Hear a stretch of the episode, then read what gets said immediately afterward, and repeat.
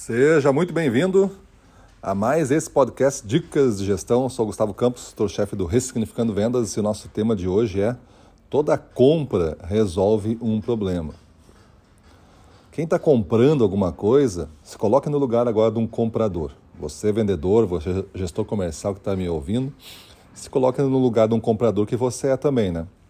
Se você vai em qualquer manifestação de compra, tipo um supermercado, você vai exercer o poder de resolver problemas.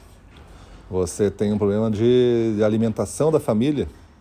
E esse problema, essa necessidade, né, que vira um problema se não abastecido, vai ser resolvido com algumas escolhas. Você não compra todo o supermercado, você não compra um kit de supermercado, você compra algumas escolhas dentro desse supermercado. Então você resolve o seu problema a partir de algumas definições que para você é certa. Imagina que tivesse um vendedor em cada, em cada produto de gôndola que fizesse uma abordagem de vendas para você a todo momento que você passasse. É, com abordagens diferentes, com elementos diferentes, com formatos diferentes, com energias diferentes. Você está tentando decidir qual você vai comprar. Seria uma, uma loucura, não seria? Pois é. Às vezes, o nosso cliente é mais ou menos assim. Ele recebe ao dia 20 vendedores e tem que decidir qual deles resolve melhor o problema. Existem os mais próximos dele, os que já estão resolvendo o problema, que ele tem que manter, porque ele não quer resolver o problema todo mês, começando do zero.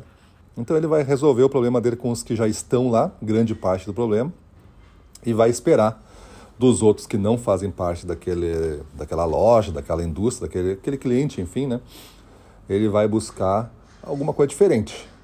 Então, se você quer entrar num cliente novo, você tem que primeiro descobrir qual é o problema que ele está tentando resolver. E certamente você tem que ser o elemento mais diferenciado de todos, porque vai ter 20 outras propostas muito iguais que vão cansar o ouvido da pessoa compradora até que ela torne uma barreira para certos argumentos que você está falando, argumentos genéricos, argumentos não comprovados, que você não consegue mostrar depois como você está chegando nessa conclusão, dizendo que é o melhor produto que tem na categoria, é o que tem mais qualidade, tem que provar. Se vai afirmar isso, então você tem certeza que você pode provar. Mostre a documentação, mostre os fatos, mostre a pesquisa, mostre os testes, e prove que o seu produto é o, o adjetivo aí que você está usando, o melhor, o maior, o mais resistente, o de maior qualidade, o mais bonito, enfim, tem que ter uma prova disso.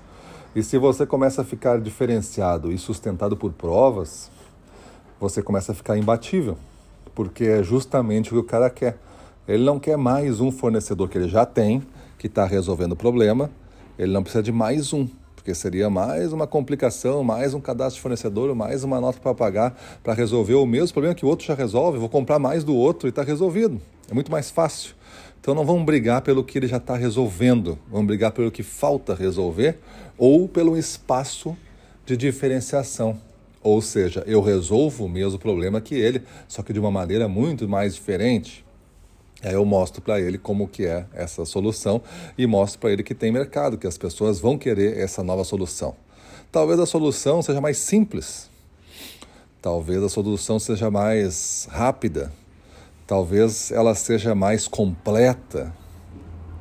Então você pega, por exemplo, pasta de dente. Tem uma pasta de dente que diz que limpa os dentes, tem outra que diz que resolve 12 problemas, tem outra que resolve tantos problemas.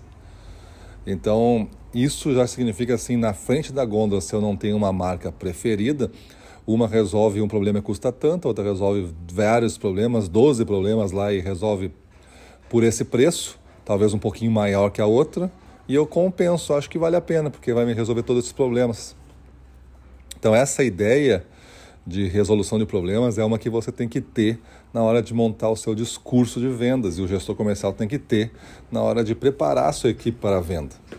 Se a gente pensar dessa forma, a gente vai conseguir ter argumentos muito mais é, padrões, né? E onde todo mundo tente falar da mesma forma, não igual, né? Mas da mesma forma, na mesma mesmo padrão de linguagem, salientando os mesmos tópicos, e a gente vai verificando o quanto isso aumenta o resultado. A linguagem, o que você fala, realmente vai fazer bastante diferença no resultado de venda. Então é importante a gente pensar é, antes de começar a fazer uma venda no que a gente vai anunciar. O anúncio que a gente vai fazer resolve um problema? Esse problema, essa solução desse problema, ela é diferenciada a ponto de outras pessoas abrirem mão do conhecido para comprar o desconhecido? Se sim, então você persista que vai dar certo. Se você tiver alguma dúvida, a mínima dúvida, ainda dá tempo de parar e discutir mais um pouco até estar esclarecido. Beleza? Então é isso aí. Vamos para cima deles.